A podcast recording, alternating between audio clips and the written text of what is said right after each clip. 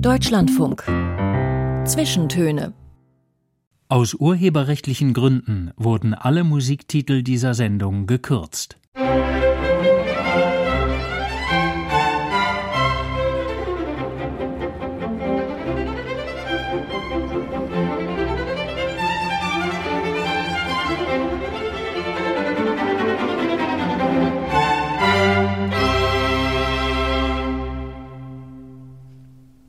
Mit Paulus Müller. Guten Tag.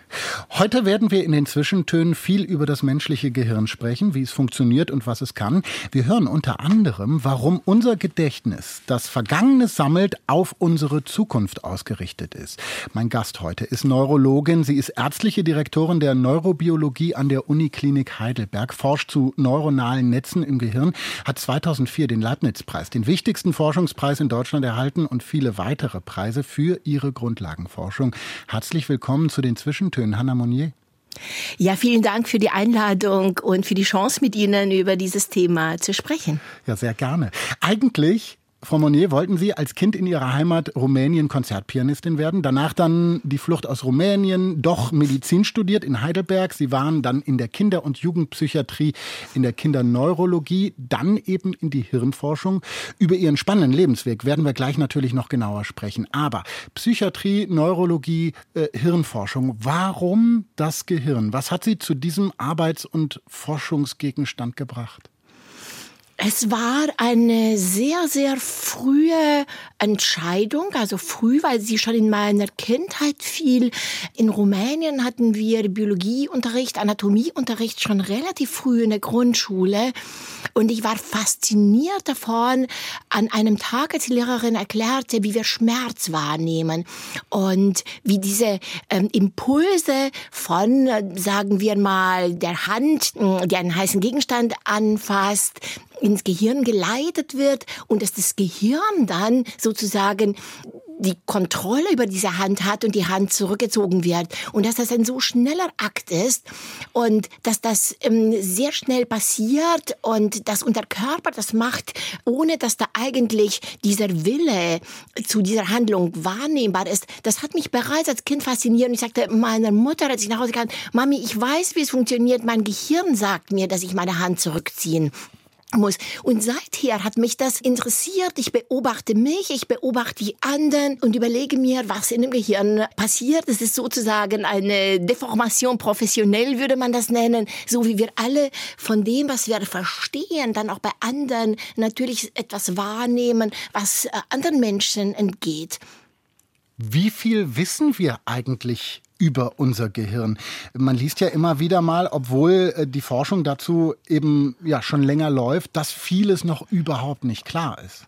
Es kommt natürlich immer auf die Frage an, wenn es um Pathologie geht und Erkrankungen, da hat man auf anderen Gebieten viel größere Fortschritte gemacht. Zum Beispiel, wenn es um das Herz geht, wenn es um Muskelerkrankungen geht, wenn es um Knochenerkrankungen, aber vor allen Dingen, wenn es zum Beispiel um Erkrankungen des Blutes geht, bei vielen Krebsarten, da sind in den letzten Jahrzehnten enorme Fortschritte geschehen.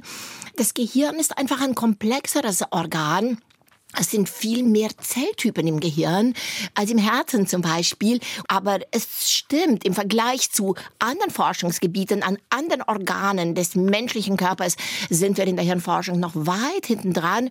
Aber auch da gibt es schon Erkrankungen, bei denen wir etwas tun können. Vielleicht können wir nachher noch darauf zu sprechen kommen. Zum Beispiel bei den Epilepsien sind große Fortschritte gemacht worden. Aber es gibt andere Erkrankungen, wie die Demenzen in unserer alternden Gesellschaft. Ähm, da wissen wir erstaunlich wenig darüber darüber, obwohl in den letzten 50 Jahren sehr viel Geld reingesteckt worden ist und sehr viel Forschung bereits erfolgt ist.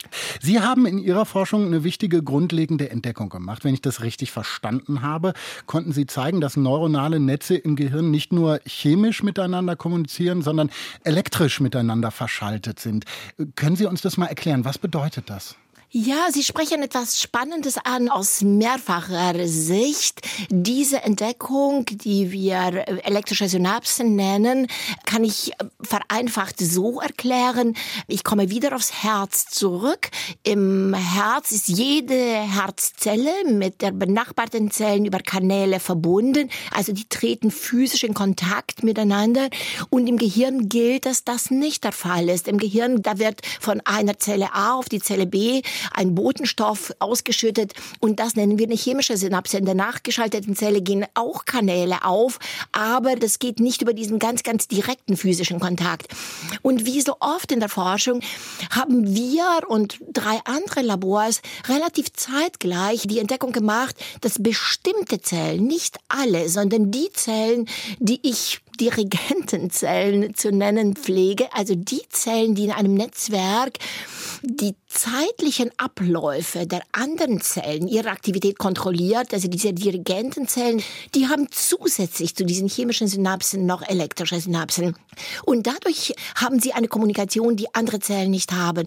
Was daran so spannend ist, ist natürlich aus neurowissenschaftlicher Perspektive, was können diese Zellen, was andere Zellen nicht können. Aber was mich auch daran sehr fasziniert, jetzt aus einer allgemeinen Perspektive, dass in der Forschung Entdeckungen saltatorisch sind, das heißt also sprunghaft sind. Es vergehen zum Teil Jahre, Jahrzehnte, bis eine neue Einsicht erfolgt. Diese Einsicht wird nicht besonders freundlich von den Kollegen aufgenommen. Also so eine Veränderung des Dogmas erfolgt oft nur unter großen Widerständen. Aber interessant ist dann wiederum, dass das an mehreren Orten in der Welt gleichzeitig auch geschieht. Also die Forscher machen dann eine Entdeckung, die oft nicht nur bei einem erfolgt, sondern bei mehreren. Und dann erfolgt eine Zeit, in der man wirklich darum kämpfen muss, dass diese neue Sicht von den anderen auch akzeptiert wird. Oh, und das war bei Ihnen so? Das war so. Also ich erinnere, dass mein damaliger Lehrer, der sagte, lass das doch, du siehst doch, dass nach einem ganzen Jahr da nichts rauskommt. und in der Forschung ist es immer Entscheidungen, die man trifft, die zum Teil rational sind, aber zum Teil auch von dem Bauchgefühl ausgehen. Spannend, dass in der Wissenschaft das Gefühl dann eben da auch eine Rolle spielt. Wofür ist denn Ihre Entdeckung wichtig und wofür ist sie vielleicht hilfreich? Diese bestimmten Kanäle, die sind nur ein Beispiel über die Besonderheit der Zellen, an denen ich arbeite. Ähm, ich versuche das metaphorisch immer mit einem äh, Beispiel aus der Musik, mit einem Orchester äh, zu vergleichen. Wenn wir etwas sehen, wenn wir etwas hören, also jede Sinneswahrnehmung, die aktiviert in unserem Gehirn Hunderte und Tausende von Zellen. Damit nun eine Repräsentation zum Beispiel eines gesehenen Objektes in meiner Seerinde entsteht, müssen Zellen die Farbe erkennen, Zellen die Form erkennen, Zellen die Bewegung erkennen, Zellen die Konturen erkennen, auf die Millisekunde genau feuern. Aber diese Zellen sind untereinander nicht unbedingt verbunden. Und das war schon immer ein Enigma in der Hirnforschung. Wie können Tausende von Zellen in einem Netzwerk auf die Millisekunde genau aktiv sein, wenn die untereinander zum großen Teil gar nicht verbunden sind? Mhm. Oder selbst wenn sie verbunden wären, ist die Leitgeschwindigkeit viel zu langsam, als dass sie diese gemeinsame, präzise Aktivität erklären könnte. Und dafür gibt es diese Dirigentenzellen, diese hemmenden Zellen, die haben mehrere Funktionen. Aber eine Funktion ist, innerhalb eines Netzwerks diese temporale Koordination zu gewährleisten. Und diese Transformationen sind sehr schwer zu verstehen, aber das absolut Spannende ist, dass nicht nur eine Zelle in einem Netzwerk eine bestimmte Funktion hat, sondern während die Zelle aktiv ist, wirkt das Netzwerk auf die Zelle zurück. Bereits, wenn ein Sinneseindruck ins Gehirn hineingeht, kommt vom Gehirn aus bestimmten Netzwerken Impulse zurück auf diese einzelnen Zellen und sagen, du nimmst das wahr und du nimmst das wahr. Deshalb ist unsere Wahrnehmung der Welt nie eine eins zu eins Übertragung. Unser Gehirn sucht schon vorher aus, was es überhaupt wahrnimmt. Das heißt also, ich habe sozusagen schon Entscheidungen vielleicht getroffen oder mein Gehirn hat schon Entscheidungen getroffen, ohne dass überhaupt bewusst bei mir irgendwas passiert ist? Absolut, absolut. Ich mag diesen Ausdruck nicht, weil er vereinfacht ist, mein Gehirn, weil mein Gehirn ist ja auch ich. Aber was Sie richtig gesagt haben, es ist keine bewusste Entscheidung, ja. Und das kann man schon damit äh, also ganz einfach erklären, wenn Sie eine Straße überqueren. Da gibt es akustische Reize, da gibt es visuelle Reize, da gibt es vielleicht Drücken auf eine Taste oder da gibt es ähm, ganz, ganz viele. Es gibt äh, Gerüche, die waren und es werden von diesen multiplen ähm, Sinnesreizen nur ganz, ganz wenige überhaupt von mir wahrgenommen, weil meine Aufmerksamkeit, je nachdem, wie sie gerichtet ist, heute auf dem Weg zum Sender habe ich die Ausfahrt gar nicht gesehen, weil ich gleichzeitig ein Brahms-Konzert im Radio hörte. Ähm, sprich, meine Aufmerksamkeit, die ist gelenkt durch das, was ich gerade mache, was mich interessiert. Und die lässt nur bestimmte Eindrücke überhaupt in unser Gehirn reinkommen. Da gibt es, glaube ich, wahnsinnig viele Anknüpfungspunkte, wo man jetzt noch Stunden drüber reden könnte, was für Auswirkungen das auf bestimmte Dinge hat, eben wie Erinnern, äh, Zeugen oder was auch immer.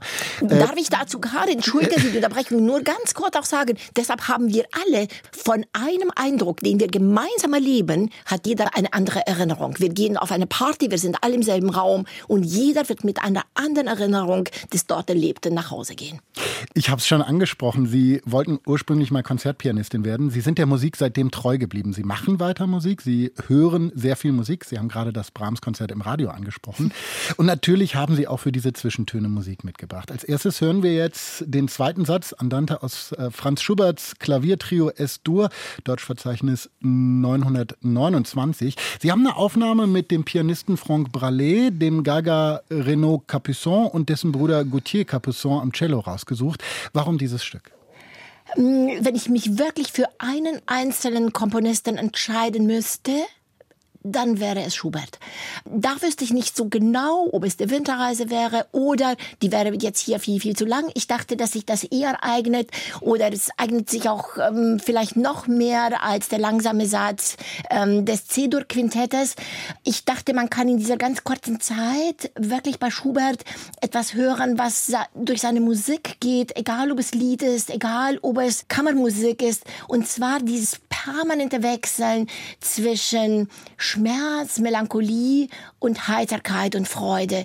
Also für mich ähm, ganz allgemein bei Kammermusik äh, weiß ich sehr diese Intimität zu schätzen, die in dem Dialog zwischen den Musikern entsteht. Ähm, aber bei der Schubert-Musik berührt mich das ganz, ganz, ganz besonders. Es ist äh, ein spätes Werk von Schubert und äh, dass ein so junger Mensch aus seinen Erfahrungen, aus seinem Leben diese Musik dann destillieren kann, äh, erzeugen kann, wo so viel Weisheit über das Leben auch eingeht. Also es geht mir nicht nur um die Schönheit der Musik und was in mir sie berührt. Und es wäre die Musik, die ich mir vielleicht aussuchen würde, nicht unbedingt dieses Stück, aber eines seiner Stücke. Wenn ich im Sterben läge, wäre es diese Musik, die ich gerne hören wollte.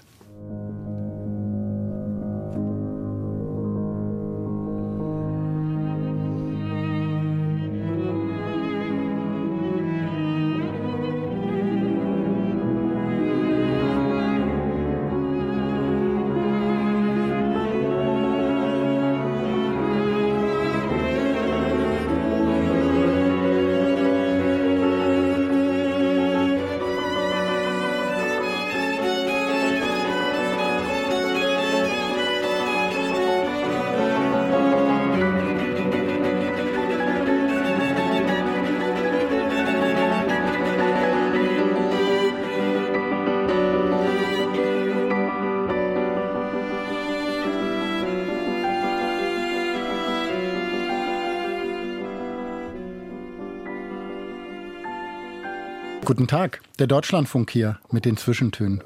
Frau Monier, Sie sind 1957 in Transsilvanien, also Siebenbirken, geboren. Nehmen Sie uns mal mit. Wie war es damals bei Ihnen zu Hause?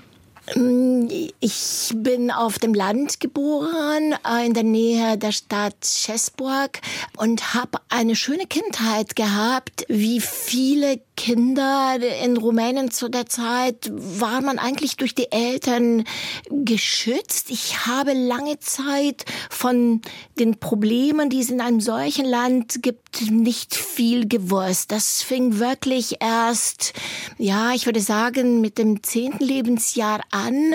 Ähm, da waren wir schon im Alter von vier Jahren, sind wir in, einen, in eine Stadt gezogen, wo sehr viel Industrie war, nach Hunedoara. Ich habe später, als ich nach Deutschland gekommen bin, sehr zu schätzen gewusst, dass trotz der Probleme, die die Deutschen in Rumänien hatten, die Siebenbürger Sachsen, die ja immerhin über 700 Jahre dort waren, wir sprechen ein sehr altes Deutsch, das Deutsch vor der zweiten Lautverschiebung, dass wir in diesem Land, wo es doch sehr viel Oppression gab, ganz anders als in den anderen sozialistischen, kommunistischen Ländern, wo es auch eine deutsche Minderheit Minderheit gab, dass wir zumindest nach dem Zweiten Weltkrieg noch deutsche Schulen hatten, deutsche Kindergärten hatten, eine deutsche Hochschule. Es gab einen deutschen Fernseher, es gab eine Sendung im Fernseher, nicht einen deutschen Sender, sondern eine Sendung in der Woche. Es gab eine deutsche Zeitung, Der Neue Weg. Und ich bin in einem Haus groß geworden, wo Musik eine große Rolle gespielt hat. Mm, aber wir haben sehr viel gesungen. Also singen war, ich glaube, es ist kaum ein Tag vergangen, an dem meine Mutter nicht mit uns gesungen hat. Mein Vater sang auch sehr gut, meine Mutter sang sehr gut. Ähm, wir tanzen viel zu Hause. Ich habe schon mit vier hm. Jahren von meinen Eltern tanzen gelernt. Das ist mir auch etwas ganz, ganz Wichtiges, der Tanz und Musik und diese Verbindung. Also ich bin in diese deutsche Schule gegangen, habe Rumänisch dann in der Schule gelernt, das weiß ich noch sehr genau. Die Rumänen hören noch bis heute, dass ich einen bestimmten Akzent habe in der rumänischen Sprache, hm. so wie ich im Deutschen auch einen Akzent habe, diese Siebenbürger Sachsen. Und nach ähm, der Volksschule, also das sind acht Jahre, bin ich in ein englischsprachiges Gymnasium nach Klausenburg gegangen. Das hat für mich ein, ähm, das war eine Erleuchtung. Das war etwas in meinem Leben, was den ganzen Rest sehr, sehr stark bestimmen sollte. Es gab in Rumänien damals nur zwei englischsprachige Schulen. Also das war trotz des Ceausescus-Regimes erlaubt. Die eine war in Bukarest, die andere war in Klausenburg. Ich musste eine Aufnahmeprüfung ablegen und ich wurde verglichen natürlich mit sehr vielen Kindern, die aus dem ganzen Land kamen und an diese Schule wollten. Und ich habe diese Prüfung bestanden, hm, habe dann, das war dann praktisch mit 14, bin ich nach Klausenburg gezogen, auf Rumänisch Cluj hm, und ging in diese englische Schule und wohnte in einem Internat. Ähm, man muss sich vorstellen, ich glaube, wir waren 22 oder 23, so um den Dreh Mädchen, die in demselben Zimmer schliefen. Ähm, äh, man hatte nur Samstagnachmittags zwei Stunden Ausgang, Sonntagnachmittags zwei Stunden Ausgang und sonst war Unterricht. Aber es war eine ganz, ganz, ganz besondere Schule. Wir hatten beinahe alle Fächer in englischer Sprache. Wir hatten Lehrer, die zum Teil aus Boston dort waren, aus London dort waren und uns unterrichteten. Ich hatte 14 Stunden Englisch in der Woche. Das heißt, als ich nach Deutschland kam, sprach ich diese Sprache sehr, sehr gut. Und ich hatte natürlich, wie es in Rumänien üblich ist, ich hatte Französischunterricht in der Schule. Mm, und diese Lehrer ähm, waren insofern auch ganz, ganz besonders, als wir durch sie, ohne über Politik äh, zu sprechen, ähm, haben die uns indirekt die Augen geöffnet, indem sie uns einfach sagten, dass die Lehrbücher die wurde nicht benutzt, sondern wir sprachen über Theaterstücke. Wir wurden nach unserer Meinung gefragt. Was denken wir darüber? Also diese Lehrer benutzten nicht den Ansatz, der damals in Rumänien überall üblich war, einfach etwas zu äh, repetieren, etwas zu... Was sozusagen vom System vorgegeben was ist. Was vom System vorgegeben ist und vor mhm. allen Dingen wiederzugeben, was dir der Lehrer sagte. Diese Schule war so gut, als ich nach Deutschland kam mit 17,5 und hier ins Gymnasium ging, habe ich äh, zwei Jahre Schule übersprochen Ungarn und habe in dem Jahr noch Abitur gemacht. Wahnsinn, ja. Ich verdanke meinen Lehrern sehr viel. Ich habe zu meiner Klassenlehrerin weiterhin Kontakt. Ich habe zu meiner Englischlehrerin weiterhin Kontakt. Ähm, ich habe Lehrer, die ich dort hatte, auch immer wieder besucht. Und das hat mich so geprägt, dass ich mich auch in der Verantwortung sehe, etwas zurückzugeben, was ich dort erhalten habe. Ich fahre jedes Jahr nach Cluj zurück. Da gibt es eine Sommerschule, in denen Studenten bestimmte Techniken beigebracht werden, wie das Gehirn untersucht werden kann. Und da unterrichte ich im Sommer in einem Intensivkurs Kurs. Also ich habe diesen Dialog aufrechterhalten, weil er für mich absolut wichtig war.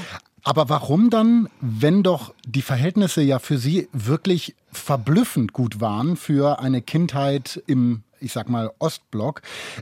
Warum dann trotzdem die Flucht nach Deutschland?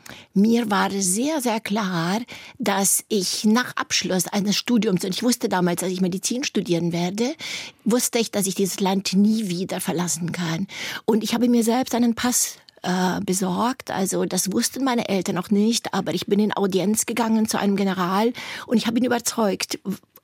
Ich habe den Pass in wenigen Tagen erhalten und bin abends nach Hause gekommen und habe meinen Eltern Was, was gesagt. haben Sie dem gesagt? Ich habe ihm gesagt, ich möchte gerne in das Land gehen, aus dem unsere Vorfahren kommen. Ich habe ihm erklärt, ich möchte gerne verstehen, wie diese Deutschen hier in Rumänien denken, aus, ähm, also auf einem Hintergrund, der anderswo entstanden ist und den sie mitgebracht haben. Und ich möchte gerne dieses Land einmal sehen. Und habe ihm auch gesagt, sie wissen sehr genau, wenn ich in Rumänien jetzt anfangen werde, ab nächstem Jahr Medizin zu studieren, werde ich nie wieder dieses Land verlassen können.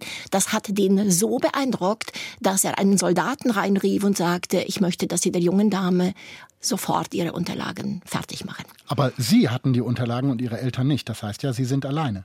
So ist es. Also ich erhielt dann einen Pass. Ähm, ich bin alleine zur deutschen Botschaft nach Bukarest gefahren. Ähm, ich habe mich von den Großeltern verabschiedet. Ich habe mich von den Eltern verabschiedet. Und ähm, meine Mutter weinte und sagte, ich weiß, du wirst nicht wiederkommen. Ich habe meinem Bruder gesagt, ich komme unter keinen Umständen wieder, weil ich wusste, dass ich hier viel größere Chancen haben werde, um mich zu entwickeln, um das zu machen, was mir wirklich wichtig ist. Äh, ich habe meiner Mutter nur gesagt, ich gehe und schaue es mir an und werde dort entscheiden. Und ich kann nur nochmals betonen, wie sehr ich diese, meinen ganzen Werdegang meinen Eltern zu verdanken habe.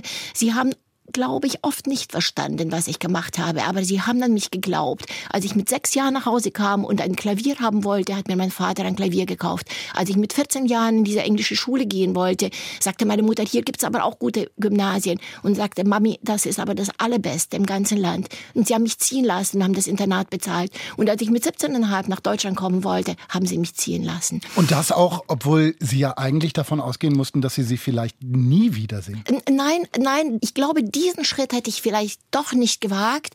Rumänien war damals das einzige Land im Ostblock, ähm, in das man zurückkehren konnte. Das war anders als in der DDR.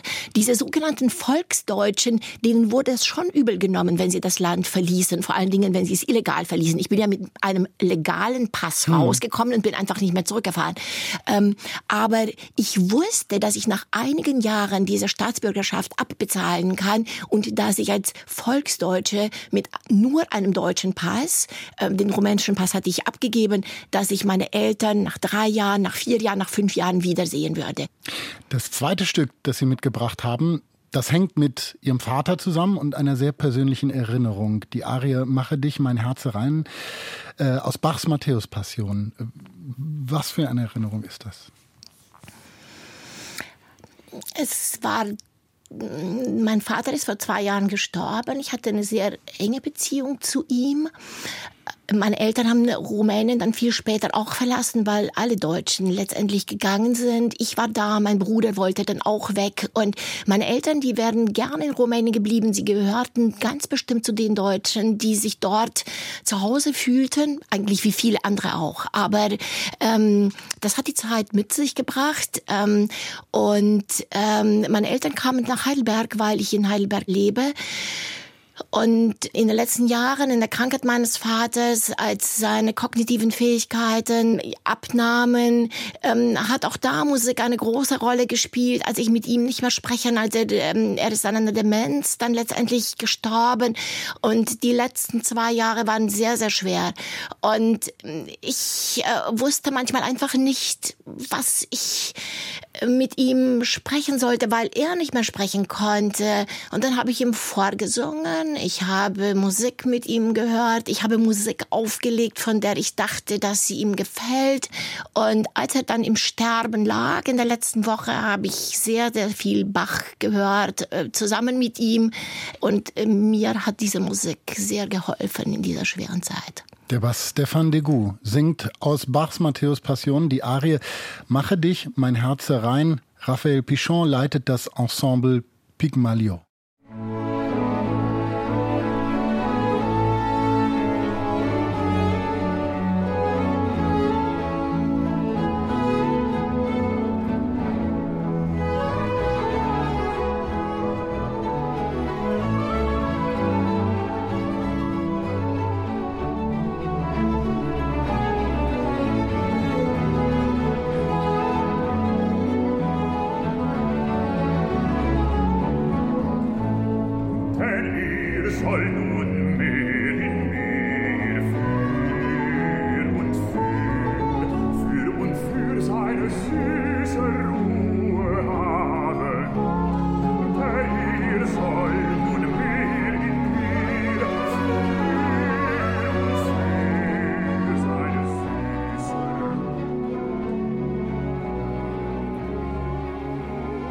Heute zu Gast Hannah Monnier, Medizinerin, Hirnforscherin, Neurobiologin. Wir erfahren gleich, warum eine Medizinerin eine Doktorarbeit über Eifersucht bei Marcel Proust schreibt, warum sich lebenslanges Lernen lohnt und was Musik mit unserem Gehirn macht. Ich bin Paulus Müller. Hallo.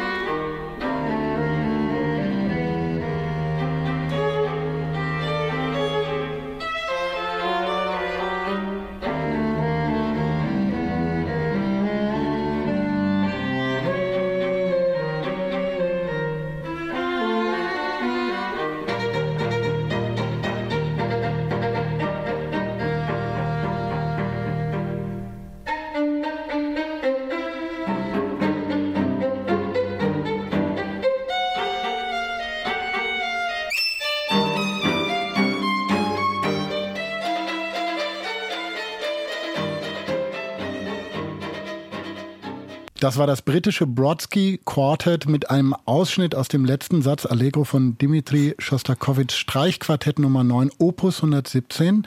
Ausgesucht von der Hirnforscherin Hannah Monnier, heute zu Gast in den Zwischentönen. Warum Schostakowitsch, Frau Monnier? Er interessiert mich auch aus mehrfacher Sicht und ähm, diese Wahl spiegelt natürlich auch das wider, was mich an Kunst generell interessiert. Also hier mag ich zum einen die Musik selbst, aber mich interessiert auch der Komponist als Person. Also über sein Leben wissen wir sehr, sehr viel. Und dann der Künstler. Also wie schafft es jemand, der in einem solchen System arbeiten muss, der die Möglichkeit hatte, dieses System mehrfach zu verlassen, aber dann letztendlich immer wieder zurückgekehrt ist. Wie schafft es so jemand, seine Kunst zu generieren, die zum einen für sich etwas so Besonderes ist, aber dass er die unter, unter diesen ganz schrecklichen Bedingungen erzeugt hat, das interessiert mich wiederum als Hirnforscherin. Die ja, die, die ja verblüffend frei ist, die Kunst auch bei ihm, ne? Wir spüren bei ihm natürlich, was, oder wir wissen, wissen natürlich, es gibt auch bei ihm heiterere und helle Momente und es gibt dann dunkle Momente in einem und demselben Stück, aber auch ganz allgemein. Es gibt Werke, die entstanden sind unter den schrecklichsten Bedingungen und da ist alles düster, also sowohl in den symphonischen Werken als auch in den Quartetten und dann andere wiederum, die relativ leicht daherkommen. Was mich an ihm fasziniert, wie nahe beieinander diese extremen Zustände sind, also das Leichte und das Schwere Schwere, das Dunkle und das Helle, wie er das in der Musik äh, so wunderbar darstellt. Aber auch als Person interessiert er mich und ich frage mich, was hatte er, was ihm diese Widerstandskraft gegeben hat mit diesem System oder mit den unterschiedlichen Systemen, in denen er letztendlich gearbeitet hat, produktiv zu bleiben, und andere sind daran zerbrochen. Heutzutage aus Sicht des Neurowissenschaftlers nennen wir das Resilienz. Wie schaffen es bestimmte Menschen, auch Künstler, gesund zu bleiben und andere, die gehen unter, weil sie damit nicht klarkommen. Und Shostakovich ist ein wunderbares Beispiel. Er hat das Land nicht verlassen. Er ist in diesem Land äh, geblieben. Er hat große Ängste immer wieder erlebt. Er wurde auch zum Sprachrohr dieser Politik. Das wurde ihm von einigen noch sehr übel genommen. Man könnte auch sagen, er war hier und da ein Opportunist. Er wurde aber auch wieder fallen gelassen von er der Politik von Stalin. Also ja, diese ja. Hochs und Tiefs. Wir äh, können das auch besonders schön lesen in einem Roman von Julian Barnes, den ich auch sehr, sehr schätze, Der Lärm der Zeit. Und ich erinnere auch in diesem Zusammenhang ein Gespräch mit meinem Englischlehrer in der Schule, der uns damals, als er merkte, dass viele von uns gedachten, das Land zu verlassen, äh, und sagte, dass es eigentlich unsere Pflicht sei, zu bleiben und von innen heraus zu versuchen, dieses System zu verändern. Mm, der junge Mensch hat oft nicht diesen Weitblick und er möchte es jetzt sofort verändern. Auch ich konnte mir nicht vorstellen, dass man das von innen heraus verändern kann. Das Brodsky Quartet hat ja die Sphären der Klassik auch verlassen. Äh, die haben mit Künstlern wie Paul McCartney oder mit der Künstlerin mhm. Björk aus Island gearbeitet. Sie haben, das kann ich jetzt einfach schon mal verraten, ausschließlich für die Zwischentöne klassische Musik mitgebracht. Rock, Pop, Jazz, gar nicht Ihr Ding?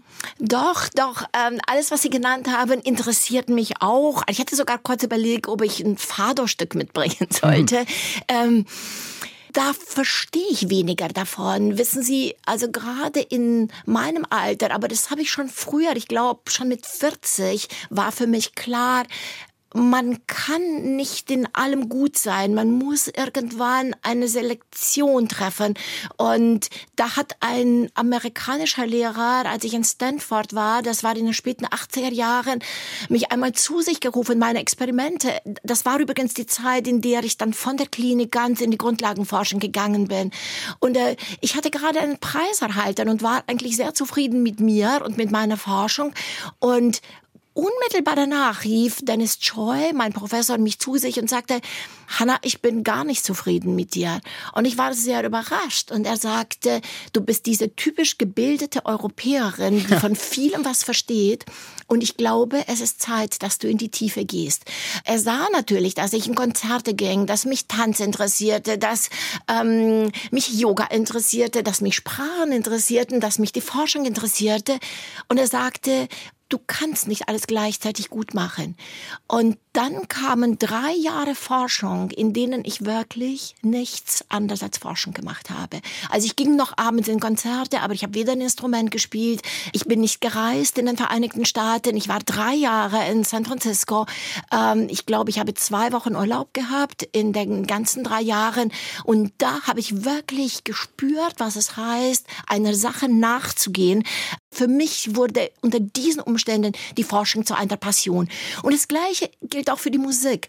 Ähm, ich mag es, ähm, bestimmte Stücke immer wieder zu hören. Ich höre mir natürlich auch viel Neues an, gerade weil ich, ich habe keinen Fernseher, aber ich höre sehr, sehr gerne Radio. Ähm, und da treffe ich äh, auf immer wieder neue Stücke. Ich habe zu Hause ganz, ganz viele CDs, die ich noch nicht einmal geöffnet habe, weil ich bestelle mir die dann sofort. Dann habe ich gar keine Zeit, sie zu hören, weil ich dann immer weiter Radio höre.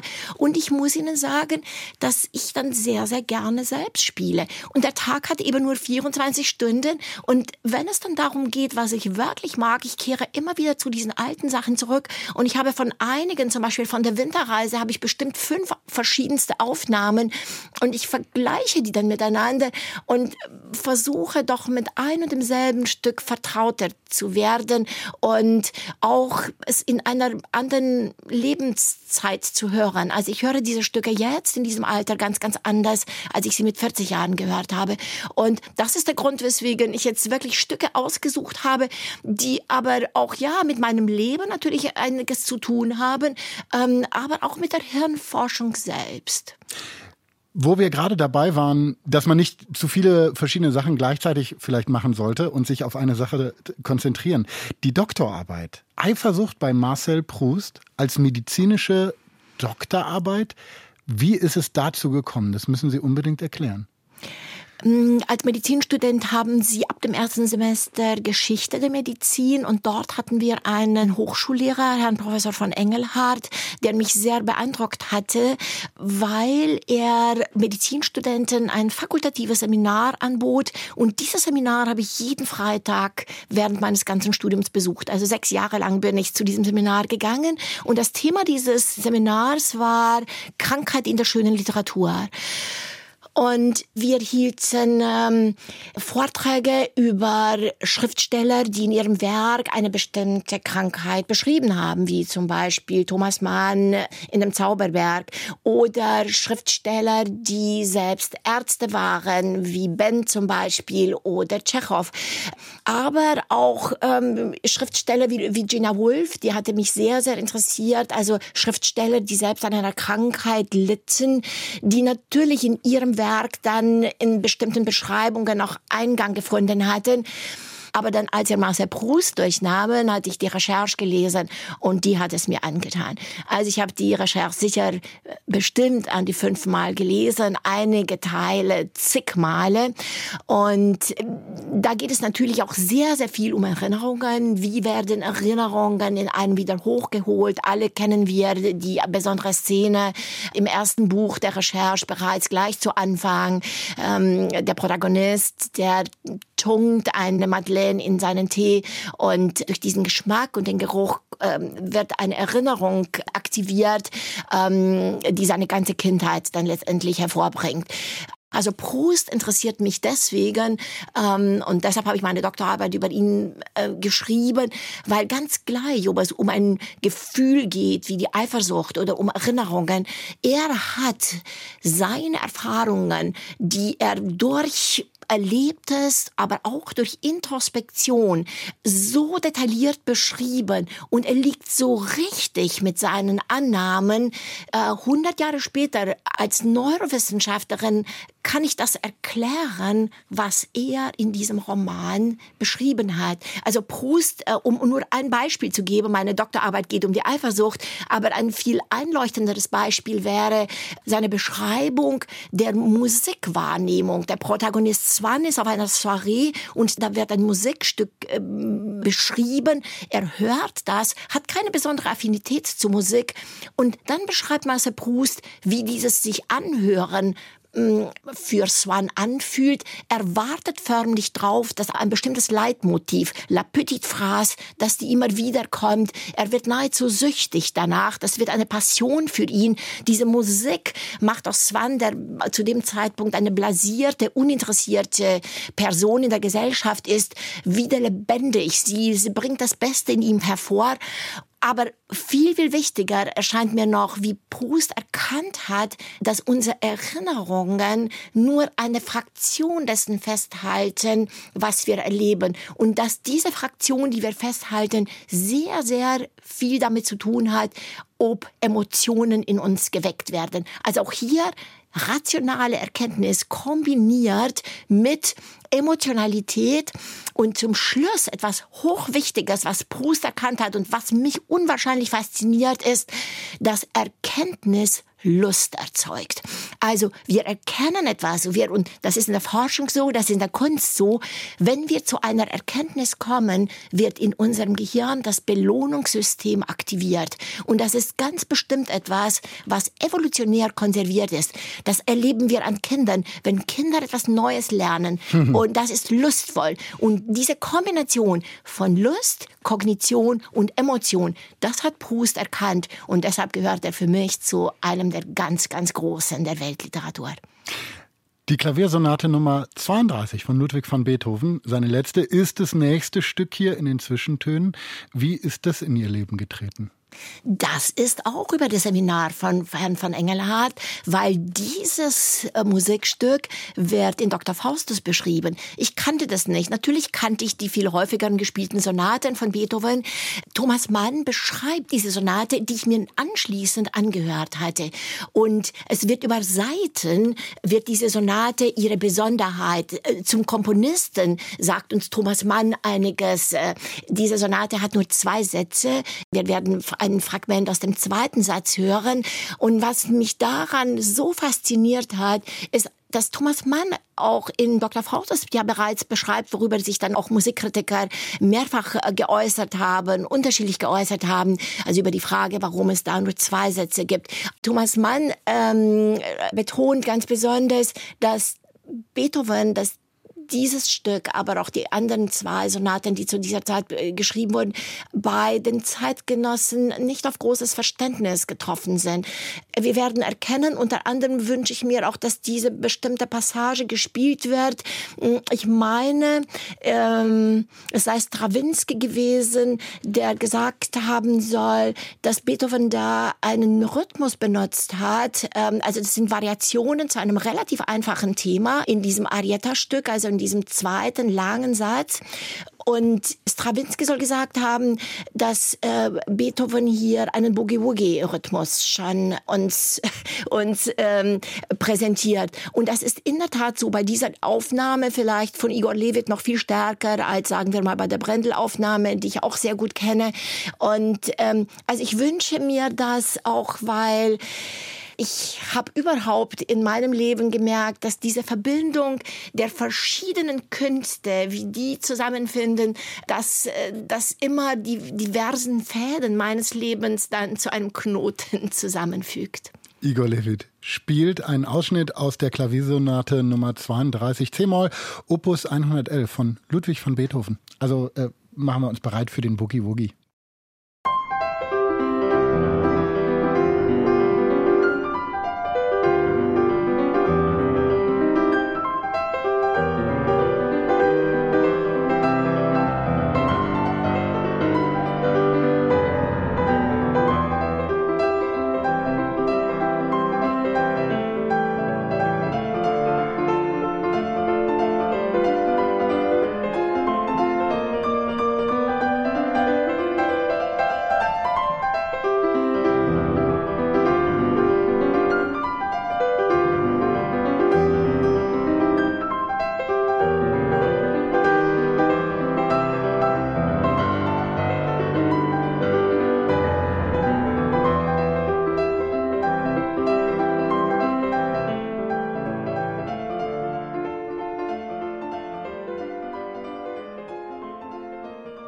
Da war der Boogie Woogie wirklich äh, gut rauszuhören, Frau Monnier. Klaviersonate Nummer 32 von Ludwig van Beethoven.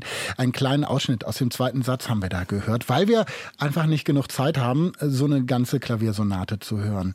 Frau Monnier, Sie haben die Wiederholungen schon angesprochen, die ja äh, nicht nur wichtig sind in der Musik, als Wiedererkennung, mit denen Musik ja immer wieder arbeitet. Bei der Popmusik wird das auf die Spitze getrieben. Sie sind auch wichtig fürs Gehirn, oder?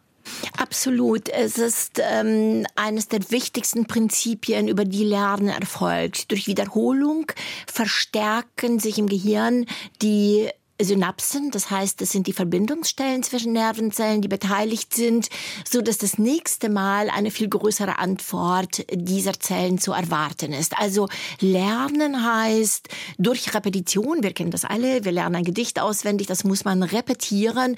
Wir nennen das äh, episodisches Gedächtnis, also was wann wo stattfindet, aber wenn es auch um Semantik geht, äh, ex extrahierte Prinzipien über Wiederholung werden Synapsen da äh, gestärkt. Nun es ist ja so, dass man das früher nicht gewusst hat. Äh, nichtsdestotrotz weiß das jeder ja von sich. Gute Pädagogen haben das auch gewusst, dass Wiederholungen wichtig sind. Sie dürfen aber nicht so oft geschehen, dass sie uns langweilen. Ja, also auch da, das ist eine Gratwanderung und auch das haben Pädagogen gewusst. Also man kann etwas siebenmal repetieren, achtmal repetieren, aber dann bedarf es einer Pause, damit das Neugelernte gefestigt wird. Da geschehen im Gehirn auch bestimmte Prozesse, da werden neue Kanäle in vorhandene Synapsen eingesetzt, so dass nachher diese Ströme, die dann durch diese Kontaktstellen fließen, wenn Sie so wollen, dass die einfach größer sind. Also in unserem Gehirn verändert sich etwas, entstehen zum Teil auch ganz neue Synapsen. Also es verändert sich etwas strukturell, wenn wir lernen. Nun, bei der Kunst ist es so, dass diese Repetitionen, wir haben es bei Beethoven gehört, wir haben es, aber bei ganz vielen, der barocken Musik hören wir das ganz stark, wir hören, aber wie Sie sagten, auch bei modernen moderne Musik. Und Marcel Proust hat das übrigens auch, ne, wie ich äh, vorhin erwähnt hatte, auch beschrieben. Diese Freude, die der Zuhörer hat, wenn er etwas wiedererkennt. Und diese Freude hat etwas Lustvolles und dieses Erkennen, äh, wie bereits erwähnt, ähm, aktiviert das Belohnungssystem. Und wenn es jetzt aber eine Variation dessen ist, ist das noch hübscher, weil da erkennt man zum Beispiel das Grundmotiv oder die Repetition, aber die muss leicht anders sein, damit wir sie spannend finden. Ja, und äh, das finde ich äh, in vielen der Künste, also die große Kunst lässt uns die Freiheit mitzudenken, mitzugestalten. Ähm, und das ist nicht nur in der Musik so, das ist, mm, das ist in der Malerei so, auch da. Man hat ja Assoziationen zu früherem, was vielleicht ähnlich gestaltet wurde. Man erkennt Zitate, wurde. die in der Kunst sind vielleicht. Absolut, absolut, absolut. Und das erfolgt in der Kunst. Aber wie gesagt, unser Gehirn ist auch so strukturiert, dass wir über Repetition bestimmte Synapsen verstärken lernen. Aber was dann auch passiert und weswegen ich dann immer diese Verbindung Musik und Literatur oder Musik und ähm, äh, bildende Kunst oder Musikmalerei so interessant finde, weil unser Gehirn neben dem Gelernten und dem Wiedererkennen, und das macht uns eben auch Freude und Lust, Assoziationen hat zu etwas anderem. Und da sind wir dann als Zuschauer gefordert oder aufgefordert, mitzudenken, mitzumachen. Und es sind diese Assoziationen, die sehr individuell dann sind und mit unserem Leben etwas zu tun haben und wo wir uns einbringen und wo wir kreativ werden. Ähm, das finde ich so spannend dabei. Heißt das denn, dass Kunst oder Musik im Speziellen sozusagen eine Grundlage dafür legen kann, dass wir später besser lernen können? Also wenn wir zum Beispiel ein Instrument lernen, Sie haben jetzt gerade wieder das Cello-Spielen angefangen ne, und lernen ja. das Cello neu. Kann das uns sozusagen helfen, in anderen Fächern, dann in der Wissenschaft, in der Schule, in der Bildung besser zu werden? Ähm, es hilft uns in mehrfacher äh, Sicht. Also ich kann Ihnen verraten, wenn ich einen Lebenslauf von Studenten erhalte, die sich bei mir bewerben, wenn jemand ein Instrument spielt über Jahre oder Leistungssport getrieben hat, dann nehme ich sie ganz gleich, was sie sonst können. Weil ich weiß, dass diese Menschen durch diese Aktivitäten, also Musik zu machen, Musik zu lernen oder Sport, das ähm, bedeutet, dass es sich um eine Person handelt, die eine Passion hat, die bei einer Sache bleiben kann, die ein Durchhaltevermögen hat. Man muss einfach gut werden, damit man diese Lust überhaupt zum Weitermachen verspürt.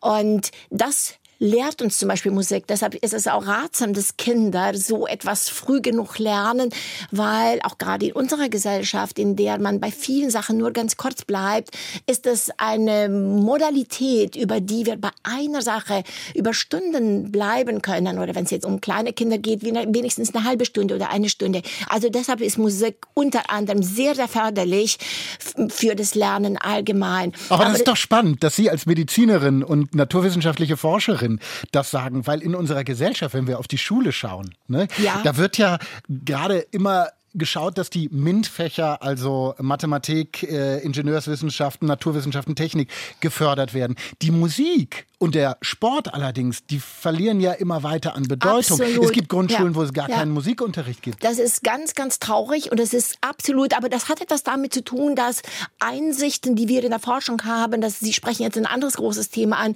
viel zu langsam in die Gesellschaft kommen. Viele von uns schreiben ihre Artikel und ähm, das kommt sehr, sehr spät eigentlich rüber. Aber es gibt auch Studien zum Beispiel, die zeigen, dass Kinder, die ein Instrument spielen, besser in Mathematik sind. Also äh, das ist sehr, sehr, sehr wichtig. Es geht nicht nur darum, eine weitere Fertigkeit zu erlernen, sondern es geht darum, etwas über, über eine längere Zeit bei etwas zu bleiben. Es geht um eine andere Haltung des Lernens. Und gerade in unserer Zeit wäre das noch viel, viel wichtiger als früher. Also ich kann das nicht stark genug betonen. Es wäre ein Thema für sich, das über Stunden äh, besprochen werden könnte. Wenn ich bei Lehrerfortbildungen spreche, dann erwähne ich dieses Thema eigentlich jedes Mal. Ähm, für mich ist Musik, also wie gesagt, oder und auch Sport, auch Sport nicht nur wichtig, weil es wichtig für die Plastizität unseres Gehirns ist, sondern es ist übertragbar auf andere Fähigkeiten. Wenn ich todmüde abends nach Hause komme und mich jetzt eine Stunde ans Cello setze, kann ich nachher nochmals mehrere Stunden arbeiten. Es macht mich frei, es macht mich frei im Denken, es macht mich frei im Fühlen, es macht mich überhaupt zu einem anderen Menschen. Und ich kann das nicht stark genug betonen. Wenn Sie in ihrem Alter dann nochmal ein neues Instrument anfangen. Also sie sind ja mit der Musik total verbunden, äh, haben lange Klavier gespielt und spielen auch noch Klavier. Aber wenn sie da ein Instrument, was so völlig anders ist, wo ja allein auch die Körperhaltung eine wichtige Rolle spielt und so weiter beim Cello, wenn sie das dann lernen, hilft ihnen das dabei, ihr Gehirn fit zu halten? Ganz bestimmt, ganz bestimmt. Also wir müssen gerade im Alter des Gehirns nicht mehr so plastisch. Auch da gibt es äh, ganz viele Beweise. Diese Synapsen, die verstärkt werden, das sind im alten Gehirn viel weniger. Die neuen Verbindungen, die sich zwischen Zellen bilden, das sind bestimmte Strukturen. Wir nennen die Spines. Also dann stehen ganz neue Synapsen. Die, äh, die sind auch viel weniger. Ähm, aber es gibt auch Hinweise, dass im Gehirn sogar ganz neue Zellen gebildet werden. Die sind im Alter so gut wie verschwunden. Aber man kann sein Gehirn fit halten wie jedwelches anderes Organ. Ich versuche das immer zu erklären. Um die Muskeln fit zu halten, müssen sie ja auch Sport machen. Ganz viele Menschen fragen mich dann, ach, wie kommt es, dass die Leistung des Gehirns mit dem Alter abnimmt? Dann sage ich nur, ja, Sie müssen sich den restlichen Körper anschauen. Ja, die Haare werden weiß, die Haut wird schlaff, die Muskeln, die sind auch schlaff, die Knochen werden porös, die Zähne sind kaputt. Mhm. Warum denkt man? Also das, was wir sehen von außen, das spielt sich auch an den inneren Organen ja äh, ab. Und warum glauben wir, dass es beim Gehirn nicht der Fall sein sollte? Also auch das Gehirn wird älter, es wird weniger leistungsstark, aber man kann es wie auch äh, den restlichen Körper natürlich trainieren und man äh, kann noch wirklich zu Hochform auflaufen. Es bedarf aber mehr Arbeit. Ich sehe das ganz, ganz stark. Wenn ich jetzt ein Stück auswendig lernen will, brauche ich viel mehr Zeit. Aber das heißt nicht, dass ich das nicht kann. Ich kann auch in diesem Alter eine neue Sprache lernen, aber ich brauche wirklich mehr Zeit, als das vor 30 Jahren der Fall war. Was aber interessant ist, dass ich jetzt zum Beispiel beim Cello spielen, natürlich hilft es mir, dass ich Klavier spielen kann. Ich sehe die Noten und ich weiß, wie das klingen muss. Aber es sind natürlich ganz, ganz andere Bewegungen, was mir aber auch Spaß macht. Ähm, also Cello zu spielen ist viel, viel sinnlicher als Klavier mhm. zu spielen. Also ich spüre diese Vibrationen diese am Körper. Diese direkte Verbindung also mit dem absolut, Instrument ne, ich ist wünschte, ja Ich wünschte, ich würde lang genug leben und könnte es zumindest probieren, wie, wie ein Blasinstrument sich anfühlt. Aber ich habe das mit dem äh, Cello eigentlich aufgenommen, nachdem mein Vater gestorben war und es mir sehr schlecht ging, äh, physisch und psychisch. Äh, da bin ich zum einen zu Fuß über die Alpen gegangen, weil ich wollte diese extreme Erfahrung auch haben. Und das hat für mich auch was ganz, ganz Neues in mein Leben gebracht. Diese ganz starke physische Anspannung zu spüren, was das mit mir macht. Mm, das hat dazu geführt, dass ich in diesem Jahr, in diesem Sommer auf den Kilimanjaro gestiegen bin. Also ich habe hm. die Spitze auf 5895 auch in diesem Alter noch erreichen können. Also man kann seine Leistungen natürlich steigern. Und beim Cello-Spielen, das hat sich auch nach dem Tod meines Vaters ergeben, das war kurz vor Weihnachten und ich wollte einfach wissen, wie sich das anfühlt, äh, wenn man dieses Instrument im Arm hält und einen Ton erzeugt. Eigentlich, es fing damit an. Und äh, mein ehemaliger Direktor hatte ein Cello zu Hause und ich fand in drei Tagen eine Lehrerin und seither nehme ich wöchentlich Cellounterricht und ich spiele so gut wie jeden Abend eine Stunde. Ich habe nicht erwartet, dass mich das so beglückt. Ähm, hm. Ich bin sehr, sehr glücklich, diese Entscheidung getroffen getroffen zu haben. Da möchte man gleich zum Cello greifen. Die nächste Musik hat aber nichts mit Cello zu tun, kommt vom Album Eros und Gewalt vom Vokalensemble Schola Heidelberg unter der Leitung von Walter Nussbaum. Sie haben da eine spezielle Verbindung zu, zu diesem Album, weil Sie das Booklet äh, geschrieben haben. Wie kam es dazu? Ähm, ja, das, das ist sehr interessant. Das ist gar nicht so lange her. Ich denke, vor eineinhalb Jahren kam Herr Nussbaum und der äh, Pianist des Ensembles Marc Reicho auf mich zu und fragten, ob ich einen Vortrag halten könnte. Es war im Rahmen einer Veranstaltung und ich hatte über Musik bei Proust, also ich habe aus dem Roman À la recherche du temps perdu dieses Beispiel rausgenommen und ich habe äh, anhand dieses Textes damals gezeigt, wie Proust durch Introspektion und Erschließung beschlossen hat, was wir 100 Jahre später experimentell zeigen können.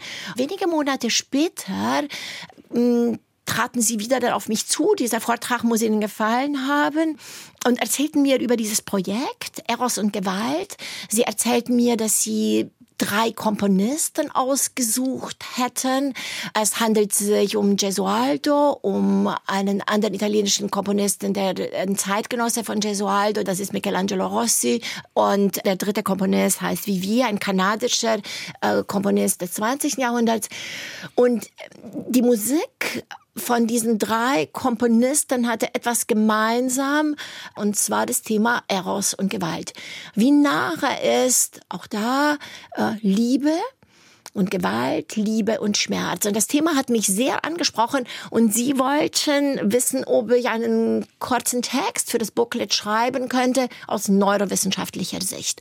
Der Profit von dem Ganzen war, dass ich natürlich sehr viel mehr über diese Komponisten erfahren habe, mich mit der Musik beschäftigt habe, aber dann auch nochmals über dieses Thema nachdenken konnte aus neurowissenschaftlicher Sicht. Was ist besonders? Oder ich habe versucht zu zeigen, dass Hirnareale aktiviert werden, die sehr beieinander liegen, wenn es um Liebe und Gewalt geht, aber auch darum, wie leicht das eine in das andere umschlagen kann.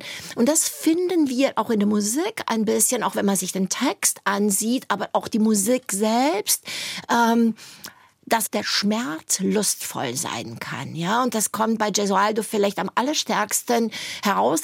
Und ähm, in diesen Madrigalen von Gesualdo, äh, die finde ich besonders deswegen äh, interessant, weil äh, nicht nur ist die Musik so spannend und bringt diese konträren ähm, Gefühle so stark hervor. Der Text ist ebenso interessant. Man weiß nicht genau, von wem der Text stammt, aber er war seinerzeit sehr viel voraus. Und für mich war diese Beschäftigung mit diesem Thema ähm, sehr, sehr anregend, weil, ähm, ja, weil ich ja vorher schon betont habe, dass mich dieses Konträre in der Musik, sei das bei Schubert, sei das, sei das bei Beethoven, halt sehr interessiert, weil es das wiedergibt, was wir im Leben ja immer wieder auch erleben. Und ich finde, das macht dann auch Mut. Aber bei Gesualdo finde ich, ist es sehr, sehr extrem. Welches Stück hören wir? Wir hören das zweite Madrigal ähm, von dieser CD Eros und Gewalt und das Madrigal heißt O Dolorosa Gioia. Ähm, ich lese ganz kurz den Text vor, damit die Zuhörer sich darauf einstellen äh, können, worum es hier geht. Auf Deutsch wäre es ähm, wie folgt. O schmerzhafte Freude, o lieblicher Schmerz, deren wegen diese Seele wehmütig ist und glücklich zu sterben. O ihr meine teuren Seufzer, meine willkommenen Qualen, befreit mich nicht von eurem Leid, da es mich auf süße Weise tötet und lebendig erhält.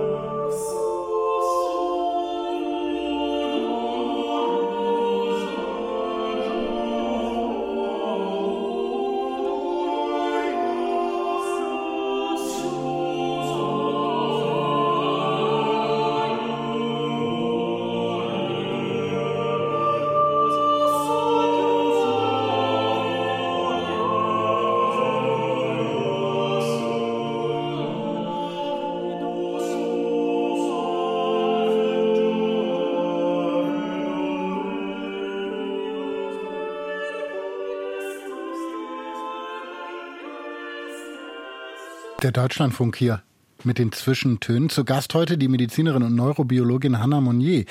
Frau Monnier, Sie haben zusammen mit dem Philosophen Martin Gessmann das Buch Das geniale Gedächtnis geschrieben. Da beschäftigen Sie sich eben mit dem Gedächtnis, mit dem Erinnern und erklären, warum das Gedächtnis obwohl wir uns eben an Vergangenes erinnern, nicht in die Vergangenheit gerichtet ist, sondern in die Zukunft. Warum? Was heißt das? Ähm, wir erklären in diesem Buch, dass das Gedächtnis Sachen nicht so festhält, wie sie wirklich waren, sondern wir konstruieren in diesem Erzeugen von bestimmten Gedächtnisspuren, fügen wir Sachen hinzu, wir lassen vor allen Dingen aber ganz viel weg, so dass unser Leben auch eine Kohärenz erfährt oder erhält. Tiere haben ja ein Gedächtnis, die einfachste Kreatur, eine Fliege, ein Wurm hat ein Gedächtnis und dieses Gedächtnis ist ja dazu da, aus dem Gelernten etwas zu extrahieren, was uns in der Gegenwart richtig handeln lässt, damit wir in der Zukunft ja uns überhaupt äh, zurechtfinden. Also es ist da, um Erfahrungen so zu speichern, dass sie uns dann auch helfen, uns ja die Zukunft überhaupt zu planen. Wir extrahieren daraus etwas Essentielles, planen in der Gegenwart und diese Pläne der Gegenwart sind auf die Zukunft gerichtet. Und aus Tierexperimenten, die wir nicht nur in meinem Labor, aber auch in anderen Laboren durchgeführt worden sind, sehen wir, dass die neuronale Aktivität, dass die Aktivität der Nervenzellen im Hier und Jetzt in die Zukunft springt. Also eine Maus, wenn sie an einem Scheideweg sich befindet, dann sehen wir, wie sie sowas wie einen Plan hat und sich entweder in einen rechten Arm oder in einen linken Arm dieser zwei Wege hin teleportiert, wenn Sie so wollen. Und also sie steht an einer Ecke und denkt schon darüber nach, wie es wäre, wenn sie ganz abgebogen genau. wäre. Sie sieht sich da oder dort und trifft mhm. dann die Entscheidung. Und wir können aus dieser neuronalen Aktivität, wir haben gerade jetzt eine neue Arbeit, die wir zusammenfassen, wo wir eigentlich den Weg der Maus vorhersagen können aus der momentanen Aktivität. Und die momentane Aktivität, die wird natürlich durch die vergangene Aktivität determiniert. Ja, also so hängt Vergangenheit Vergangenheit mit Gegenwart und Zukunft zusammen. Und das finde ich halt sehr, sehr spannend. Aber wie gesagt, die Gegenwart, die ist nicht so festgehalten, wie die Vergangenheit wirklich war, sondern ist eine Extraktion dessen. Und diese Extraktion wird dann, wenn sie hochgeholt wird, jedes Mal in einen neuen Kontext gesetzt und überarbeitet. Das heißt, und das wissen wir auch, jedes Mal, wenn wir eine Erinnerung hochholen, wird die nicht mehr so abgelegt, wie sie vorher war, sondern sie wird neu kontextualisiert und wird anders abgelegt. Also je je mehr sie etwas hochholen, umso mehr verändern sie das auch. Das, er, ja? das erklärt dieses typische Phänomen, dass Geschichten, die seit Jahren erzählt werden in einem Freundeskreis oder sonst wie, sich von Zeit zu Zeit auch verändern. Sie verändern sich jedes Mal. Bei jeder, bei jeder neuen Erzählung ist es zumindest, wird es leicht modifiziert abgespeichert. Und im Tiermodell können Sie bestimmte Sachen messen, die Sie bei Menschen nicht messen können, weil diese bildgebenden Verfahren bei Menschen, die haben weder die räumliche noch die zeitliche Auflösung. Und diese permanente Verknüpfung mit Gewesenem, mit dem Aktuellen und dem Zukünftigen finde ich absolut spannend. Und äh, deswegen ist auch jeder, der, wenn wir uns in einem Raum befinden, hat jeder natürlich eine andere Vergangenheit, die er mitbringt und wird diese Gegenwart, die man gemeinsam erlebt, ganz anders erleben und die, die Zukunftspläne werden sowieso dann ganz, ganz anders sein. Und dass man das heutzutage in der experimentellen Forschung zeigen kann, was man sonst vielleicht mal spürt oder wie ich immer wieder sage, bei den großen Künstlern, die haben uns ein Gefühl dafür gegeben oder ähm, haben bestimmte Gedanken dazu auch schon viel früher geäußert, ja. Also das, das hat mich an diesem, an diesem Thema ganz, ganz besonders interessiert, mhm. in diesem Projekt bei dem Martin Gessmann, mit dem ich übrigens jetzt ein anderes Projekt mache. Und da geht es mir um das Vergessen. Denn das genau, da wollte ich gerade, da wollte ich gerade drauf äh, ah. äh, äh, hinaus, ja. weil in diesem Prozess, den Sie beschreiben, spielt das Vergessen ja eine total wichtige Rolle. Wenn sozusagen die Erinnerungen die Gegenwart bestimmen und damit auch die Zukunft, dann heißt das ja, bestimmte Aspekte zu vergessen, kann sehr, sehr wichtig sein. Oder? Das sind absolut die, die, das ist auch von therapeutischem Wert. Also auch da möchte ich vorher checken, dass die Fliege vergisst, der Wurm vergisst. Und hier beziehe ich mich nicht auf das pathologische Vergessen, also nicht das Vergessen als Folge von Demenzen oder von Erkrankungen, mhm. sondern das ganz, ganz normale Vergessen. Das ist ein absolut notwendiger äh, Prozess und der ist bei einigen niederen Lebewesen relativ verstanden. Also bei der Fliege ist viel untersucht worden, beim Wurm ist viel untersucht worden. Beim Menschen gibt es eine Forschung, die über 100 Jahre alt ist, aber die kommt eher aus der kognitiven Psychologie. Und da gibt es verschiedene Theorien, wie Vergessen ähm, im Gehirn erfolgt. Aber Tatsache ist, es passiert und es passiert sehr, sehr viel. Also das meiste, was wir lernen, jeder denke an seine Prüfungen aus der Studienzeit zum Beispiel, wenn sie das nicht wieder brauchen, verschwindet das im Orkus. Das, ja. So ist es. Aber äh, nicht nicht vergessen zu können. Es gibt ein Krankheitsbild. Wir finden äh, Fälle in der Literatur von Menschen, die nicht vergessen können. Das ist, also gar nichts vergessen Die können. nicht vergessen können. Ganz, also gar nichts würde ich nicht sagen, aber die ein überaus ähm, tolles Gedächtnis haben. Äh, Borges hat so jemanden beschrieben, auch in einem Literaturstück, Funes il Memorioso, aber auch in der medizinischen Literatur treffen wir solche Fälle an. Ähm, der russische Neurologe und Psychologe Luria hat so jemanden jemanden beschrieben, hat diesen Patienten über Jahre verfolgt. Es gibt auch andere Fälle in der italienischen Medizinliteratur, in der japanischen. Also das sind Menschen, die nicht vergessen können, die sich sinnlose Zahlen merken können. Und diese Menschen, die haben aber ein ganz großes Problem in der Welt zurecht zu können. Sie können aus diesen einzelnen Episoden, also zum Beispiel, um bei dem Borges-Beispiel zu bleiben, Funos, der kann nicht ein semantisches Wissen entwickeln aus den vielen einzelnen Episoden. Also er also, kann keinen Sinn reinbringen in das, genau, was er kann, gespeichert also hat. Also wenn der 100 Hunde sieht, dann hat er eine Erinnerung an die 100 Hunde, aber nicht dieses semantische Wissen über den Hund selbst, ja. Also dieses Allgemeinwissen, was wir extrahieren und was wir mit semantischem Wissen dann bezeichnen. Und dieses Vergessen ist sehr, sehr wenig recherchiert worden bei höheren Lebewesen. Und ich glaube aber, dass die Techniken, die wir jetzt im Labor haben, dass die eigentlich geeignet werden, um sich auch experimentell an dieses Thema heranzuwagen. Aber Tatsache ist, Vergessen ist ganz wichtig, um auch vielleicht noch einen Punkt hinzuzufügen, auch für traumatische Erlebnisse. Ja, also ähm, in bestimmten Erinnerungen zu verharren, kann direkt schädlich sein, auch für die Gesundheit. Also etwas da nicht rauszukommen aus einem Trauma, das erfolgt ist, das kann äh, ganz furchtbare Folgen haben. Und das kennen dann wiederum Psychotherapeuten, wie viel Energie und wie viel Therapie notwendig ist, um etwas, um so eine Erinnerung, die man nicht los wird, die man aber loswerden möchte, um überhaupt weiterzumachen. Mhm, ja, mit der klarzukommen. Ähm, um damit klarzukommen. Und ein anderes Thema, das mich da auch sehr interessiert, aber eher aus meiner Arztpraxis heraus, manchmal ist das, was Freud ja mit Verdrängen bezeichnete, manchmal kann das sehr gesund sein. Ja, also das etwas, was man jetzt nicht bewältigen kann, ähm, also ich tue das manchmal sogar sehr aktiv, dass ich bestimmtes, was ich nicht gut für mich finde, dass ich sage, das kann mir im Moment gar nicht nutzen, dass ich da rational damit umgehe und sage, ich lasse das jetzt gar nicht hochkommen. Im Moment kann ich das gar nicht gebrauchen. Obgleich ich weiß, dass es sehr wichtig ist, Gewesenes zu integrieren in sein Leben, um, um dann weitermachen zu können, ist es manchmal auch sehr, sehr nützlich und das kann in der Therapie wirklich auch brauchbar äh, dann manchmal sein, dass man etwas wirklich liegen lässt und sagt, ich, ich, ich kann im Moment da nicht umgehen, ich werde das später hochholen. Also, genug Projekte und genug Themen, an denen Sie weiter forschen können. Wie sieht das eigentlich aus bei Ihnen, Frau Monnier? Sie sind jetzt 66 Jahre alt? So ist das. Wollen Sie immer weitermachen, was die Forschung angeht? Oder denken Sie auch schon darüber nach, dann irgendwie vielleicht damit aufzuhören? Ähm, anders als eine, eine, eine ganz, ganz wichtige Frage, die sich jeder von uns äh, viel früher stellen sollte.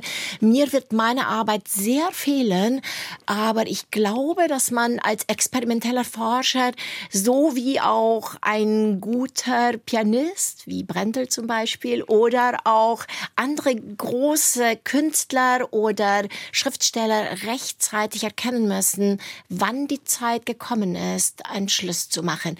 Und für die Geisteswissenschaftler ist es vielleicht einfacher, sie können weiter schreiben zum Beispiel oder auch Künstler. Es gibt ja Menschen, die auch mit 80 und 90, wenn sie nicht krank sind, noch hochproduktiv sein können. Aber sie brauchen Labor und Mitarbeiter. Aber ich brauche Labor und ja. Mittel. Und ich habe mir vorgenommen, im Moment noch ein großes Projekt zu machen zum Thema Vergessen, aber auch äh, zum pathologischen Vergessen.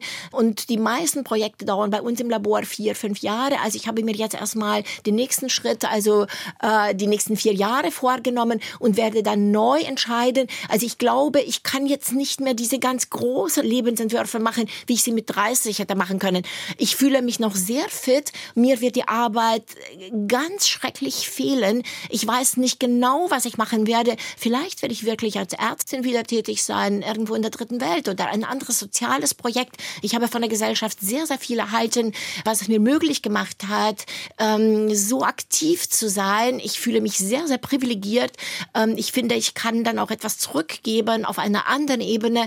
Aber ich hoffe, ich hoffe sehr, dass ich erkenne, wann die Zeit gekommen ist, wo man gehen sollte, bevor die eigenen Leistungen abnehmen.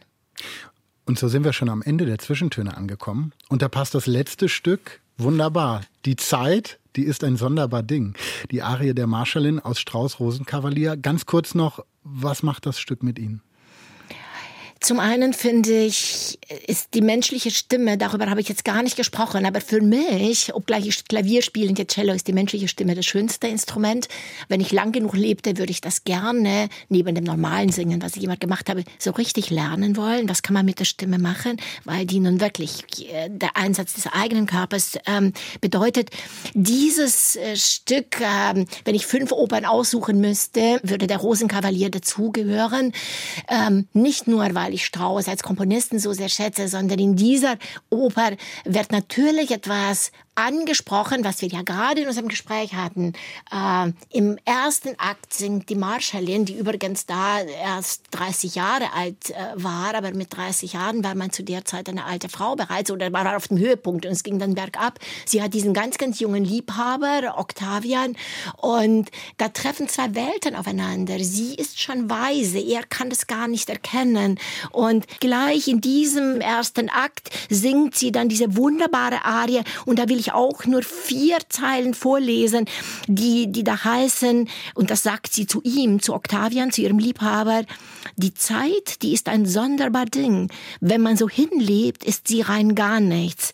Aber dann auf einmal, da spürt man nichts als sie. Mm, er wird auch zum Schluss der Oper noch nicht erkennen, was sie natürlich bereits weiß. Sie sieht da bereits ja, dass diese Beziehung, die sie zu diesem jungen Mann hat, ähm, irgendwann ein Ende finden wird. Und was mich nicht nur an dieser Oper, was mir so gefallen hat, ähm, hier ist es natürlich das Thema, die Musik. Aber ganz allgemein im Werk von Strauss ist diese enge Zusammenarbeit, die er mit Hofmannsthal hatte. Ich kenne die Briefe der beiden, die äh, dann an Opern gemeinsam gearbeitet haben, wo sie sich gegenseitig erklären, warum jetzt etwas verändert werden muss, wo Strauss um etwas Bestimmtes bittet, wo Hofmannsthal das liefert. Ähm, und dann geht es, nein, nein, hier bräuchten wir etwas ganz anderes. Können Sie mir nicht das und das so schreiben? Also was uns diese Kollaboration zeigt, ist, wie wichtig dieses, ähm, diese Interaktion zwischen den Künsten ist, zwischen, aber auch, wie ich heute versucht habe zu erklären, zwischen Wissenschaft und Kunst, damit etwas ganz, ganz Neues und etwas Besonderes entsteht. Frau Monnier, vielen lieben Dank für Ihren Besuch bei den Zwischentönen. Danke für die Einladung. Nächste Woche ist der Komponist Manos Zangaris bei Raul Mörchen zu Gast in den Zwischentönen, sonntags 13.30 Uhr im Deutschlandfunk oder jederzeit in der App DLF Audiothek. Und jetzt singt noch Elisabeth Schwarzkopf die Arie der Marschallin aus Richard Strauss Rosenkavalier. Herbert von Karajan leitet das Philharmonia Orchestra. Alles Gute Ihnen, Frau Monier. Danke.